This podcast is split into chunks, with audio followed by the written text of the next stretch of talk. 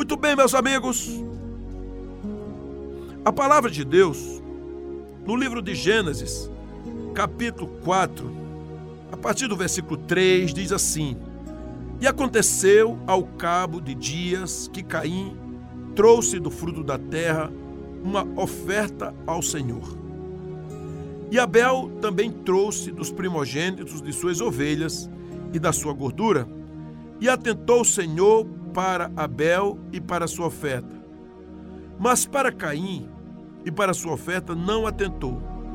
Irou-se Caim fortemente e descaiu-lhe o semblante. E o Senhor disse a Caim: Por que te iraste? E por que descaiu o teu semblante? Se bem fizeres, não é certo que serás aceito? E se não fizeres bem, o pecado jaz à porta, e sobre ti será o seu desejo, mas sobre ele deves dominar. E falou Caim com seu irmão Abel. E sucedeu que, estando eles no campo, se levantou Caim contra o seu irmão Abel e o matou. E disse o Senhor a Caim: Onde está Abel, teu irmão? E ele disse: Não sei, sou eu o guardador do meu irmão? E disse Deus: Que fizeste? A voz do sangue do teu irmão clama a mim desde a terra. E agora maldito és tu desde a terra, que abriu a sua boca para receber da tua mão o sangue do teu irmão. Quando lavrares a terra, não te dará mais a sua força. Fugitivo e vagabundo serás na terra. Então disse Caim ao Senhor: É maior a minha maldade que a que possa ser perdoada. Eis que hoje me lanças da face da terra, e da tua face me esconderei, e serei fugitivo e vagabundo na terra. E será que todo aquele que me achar me matará? Essa história, ela narra o primeiro homicídio na face da terra.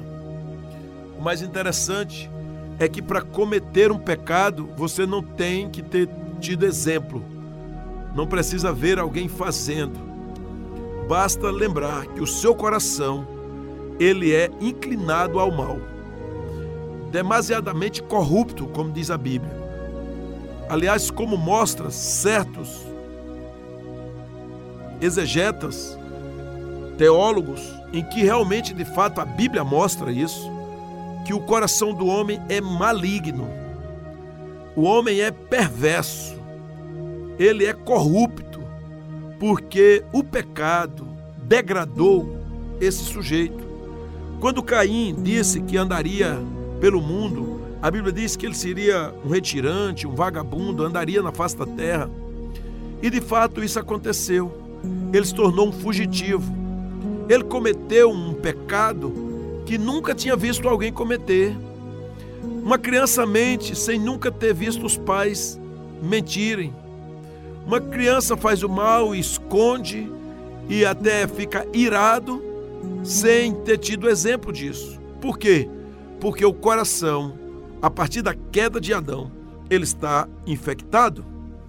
Mas eu quero falar sobre um pecado que tem dominado muitas pessoas na face da terra. E muitas pessoas nem reconhecem que é a inveja. As áreas que ela se estabelece. E isso é gerar, por essa pregação de hoje, que haja uma necessidade de dominar esses desejos invejosos para não ser dominado por eles. E isso se acontece com uma ação, com arrependimento de sentimentos invejosos. Então, o que é a inveja? A inveja é um desgosto ou pesar pelo bem ou pela felicidade de outro, um desejo violento de possuir o bem alheio. E nós encontramos isso aqui na família de Adão.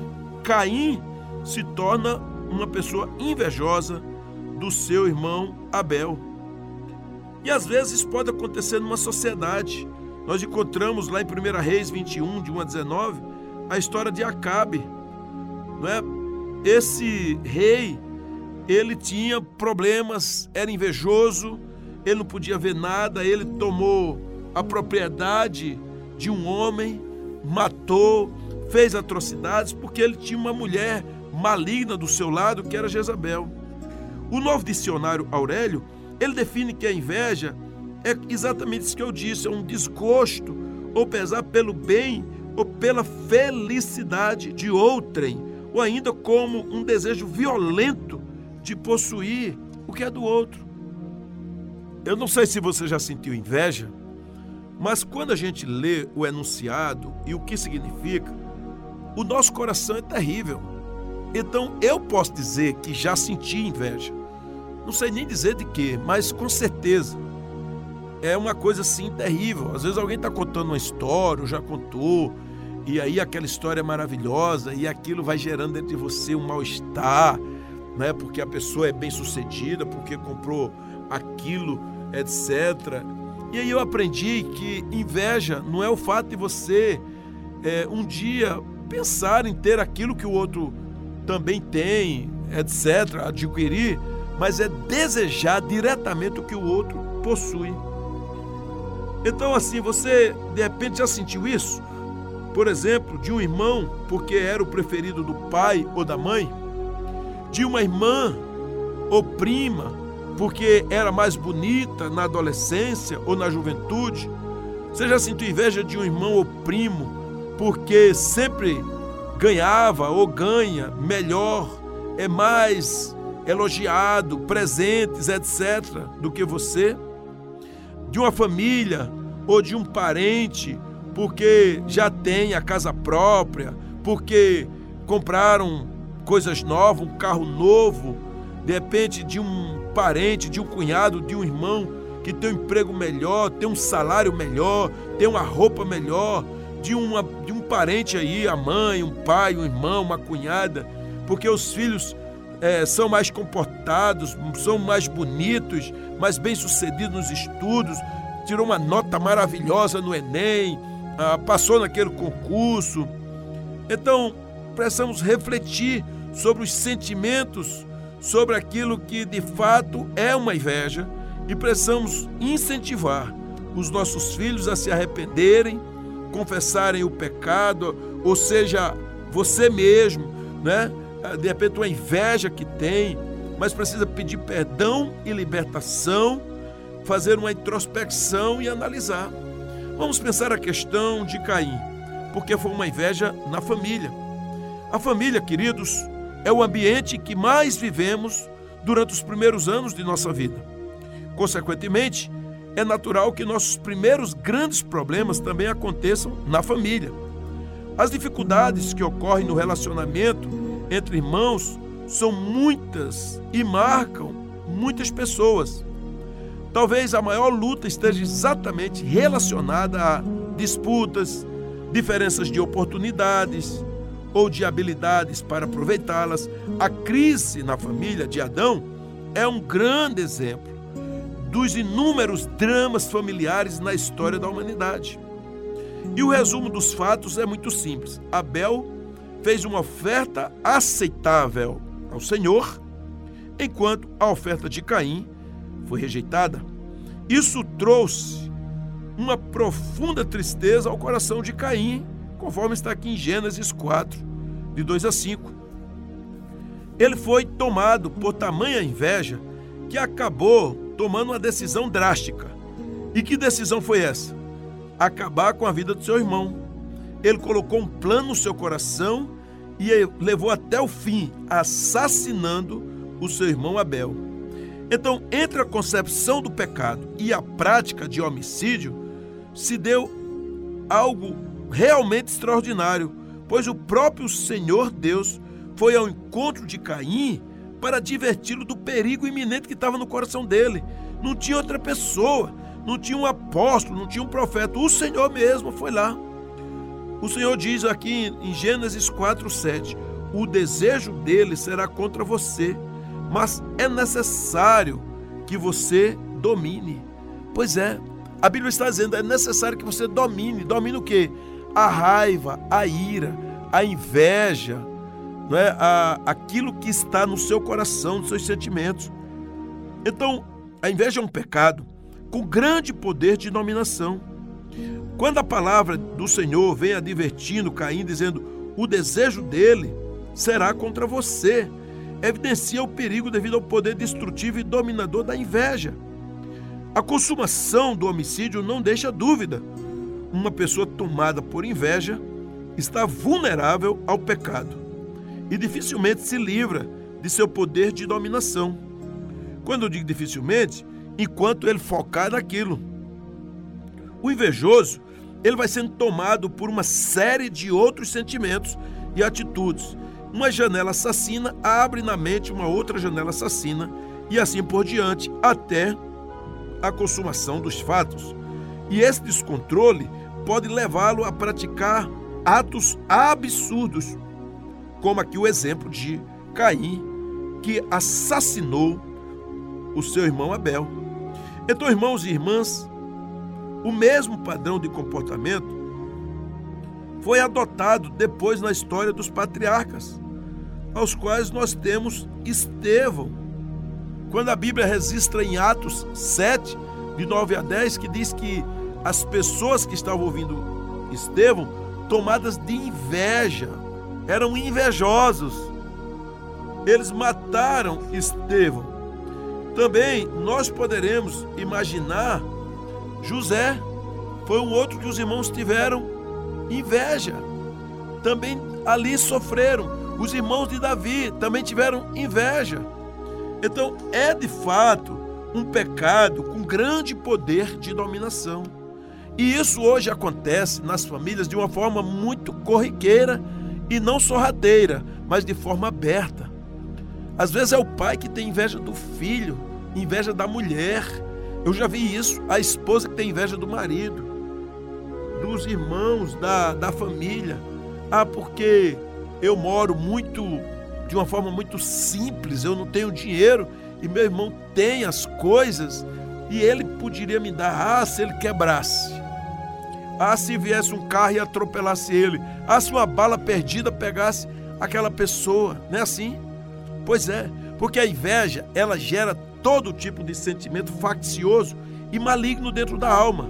Mas eu preciso lhe dizer uma coisa: a inveja é um pecado que pode ser dominado. O conselheiro que visita Caim é o próprio Senhor Deus. E ele diz: Caim, é necessário que você domine o seu sentimento. Então, esse maravilhoso conselheiro tem uma informação preciosa para a pessoa envolvida na atitude de inveja. É melhor controlar esse desejo indômito produzido pela inveja e a tarefa humana, ou seja, minha e sua, controlar esse desejo, essa situação.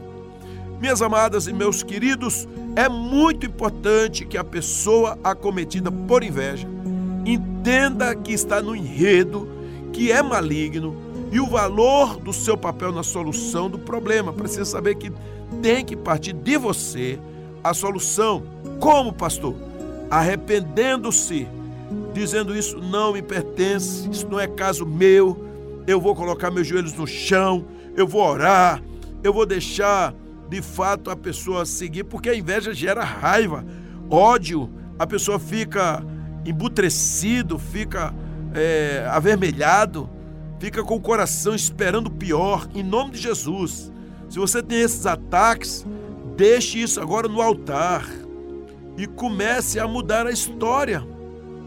Uma pessoa assim precisa ser ajudada a encontrar os motivos que a levaram a esse sentimento para poder superar os problemas e encontrar caminhos que levem à vitória.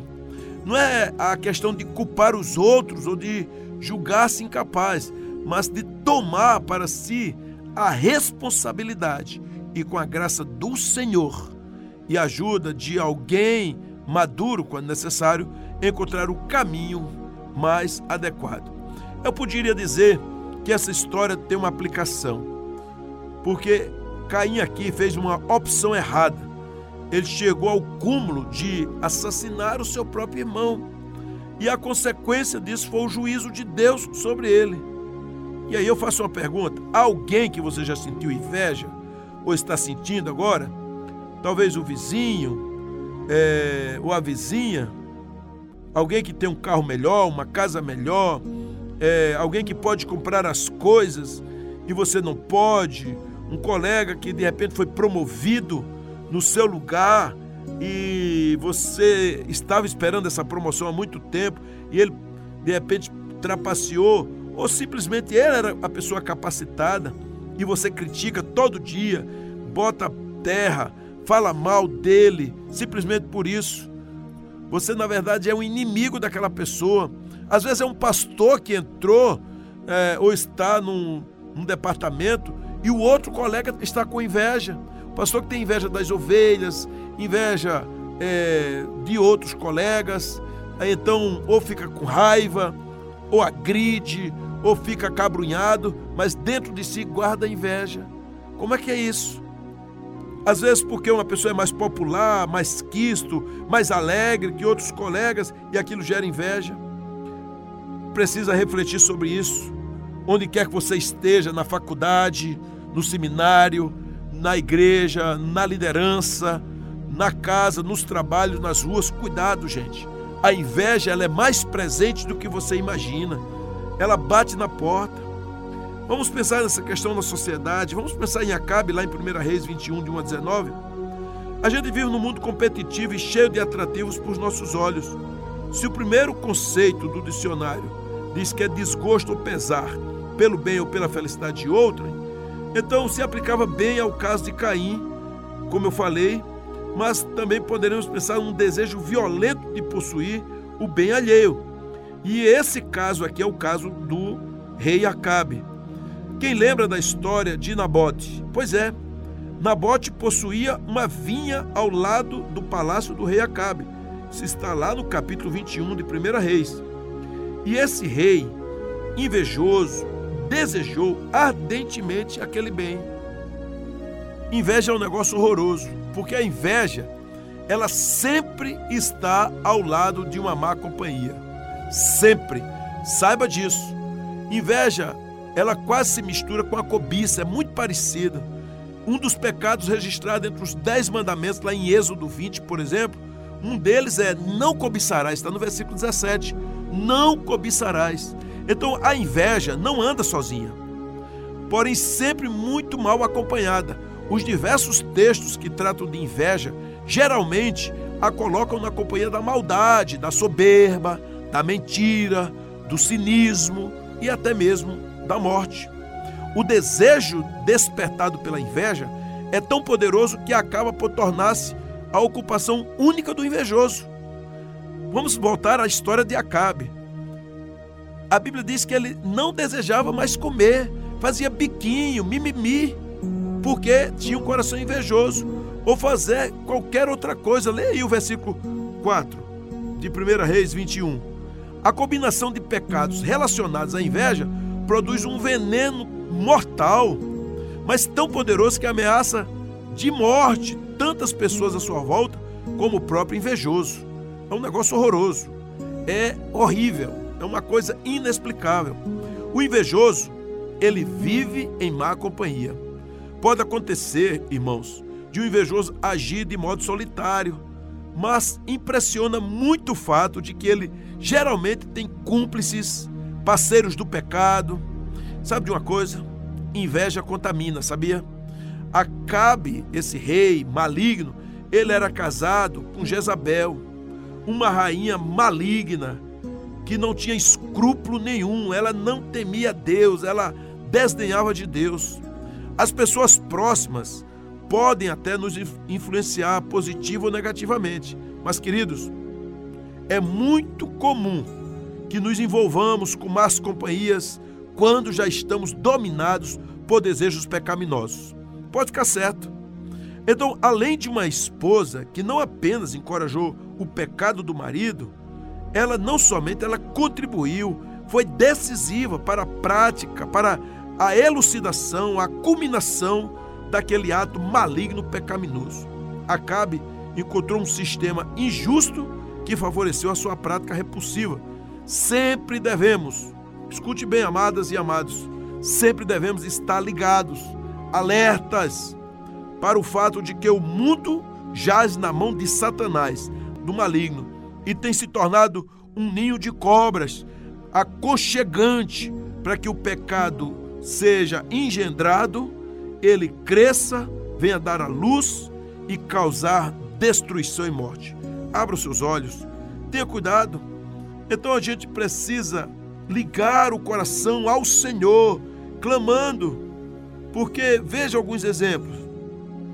Cuidado aí, é, quando o ministério é mais relevante do que o seu, quando a família do outro é mais harmoniosa do que a sua, quando há mais respeito e elogio ali na igreja do outro do que na sua, quando a outra igreja cresce melhor e a sua não, e de repente você começa a botar mil defeitos na outra e ficar com raiva da sua ou achar que a sua é certa, que a doutrina é maravilhosa e que a outra não é, não é assim.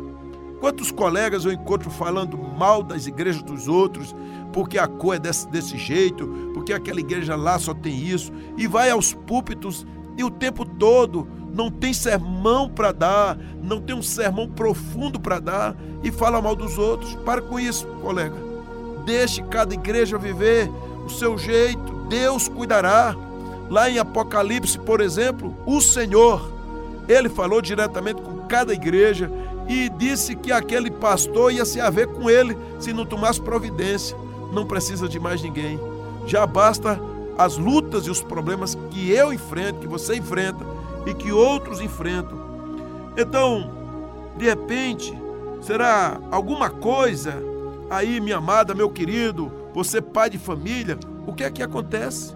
Pensemos em Ananias e Safira, não é? Um casal que tomou uma atitude lamentável, porque dentro da comunidade de fé, causando sofrimento até mesmo a igreja do Senhor Jesus, lá em Atos 4, 36 em diante. A gente precisa ter cuidado. A gente quer se mostrar bonito, mas tem inveja dos que dão, que são pessoas abençoadoras, que chegam ali e abençoam mesmo, Ananias e Safira queriam mostrar que eles eram generosos, que eles traziam ofertas generosas, que eles tinham dízimos maravilhosos, que eles entregavam tudo, mas era uma farsa, era uma mentira. Eles resolveram imitar a prática, mas de uma forma enganosa, mas não fez isso com o coração íntegro, havia dolo, havia engano, o caráter era destrutivo, havia uma inveja evidente na vida deles e foram punidos severamente, trazendo dores à igreja. Sabe de uma coisa? A inveja destrói o ambiente saudável da família e saudável da igreja. Mesmo levando em conta o registro da prisão, por exemplo, lá de Pedro e João, em Atos 4, pode-se dizer com segurança que a história inicial da igreja primitiva é bastante animadora até o final do capítulo 4 de Atos dos Apóstolos. O retrato que temos é de uma igreja com o poder do Espírito Santo, sermões abençoados, muitas conversões e batismos, curas e uma belíssima comunhão dos salvos, o ambiente não poderia ser mais saudável. Mas o início do capítulo 5 de Atos já é uma tragédia, um grande lamento. A morte de uma forma terrível, né? Um espetáculo, a morte de Ananias e também depois da esposa Safira abre caminho para um tempo em que, ainda que continuasse o crescimento e a manifestação da graça de Deus, experimentava-se ali o sofrimento de diversas formas. Porque daí para frente a gente vê prisão, perseguição, a gente encontra murmuração entre os crentes, como está em Atos 6.1, martírio no, em Atos 7 e a dispersão da igreja em Atos 8. Então, amadas e amados, é um tempo de cura. Eu posso dizer uma palavra final o invejoso pode ser ajudado. A inveja, a pessoa pode se curar dela. Em muitos casos, pessoas que frequentam nossas igrejas dão todos os sinais de que estão envenenados pela flecha da inveja, mas poderiam ser ajudadas mediante um trabalho preventivo, até mesmo mediante a confrontação, como fez o Senhor a Caim, quando aquele quer ser curado. Na sua família, Talvez haja casos de inveja, talvez tenha na minha. Eu preciso sempre fazer uma análise. Cuidado aí com as lutas, sentimentos de inferioridades, é, pessoas injustiçadas, conversas que às vezes são contaminadas, mas é tempo de se curar. O Senhor é maravilhoso. Então consiga agora cantar a Ele, exaltar, coloque tudo no altar de Deus, peça perdão, se humilhe aos pés do Senhor e viva um tempo de alegria, um tempo de vitória, um tempo de gozo. Deus tem a cura para a sua família, tem a cura para você, tem a cura para a sua casa, tem a cura para a sua história. O Senhor é maravilhoso e Ele quer que você hoje tenha uma vida leve, tratada, lavada no sangue de Jesus e viva cheia do Espírito Santo. Bendito seja o Senhor para sempre. Amém.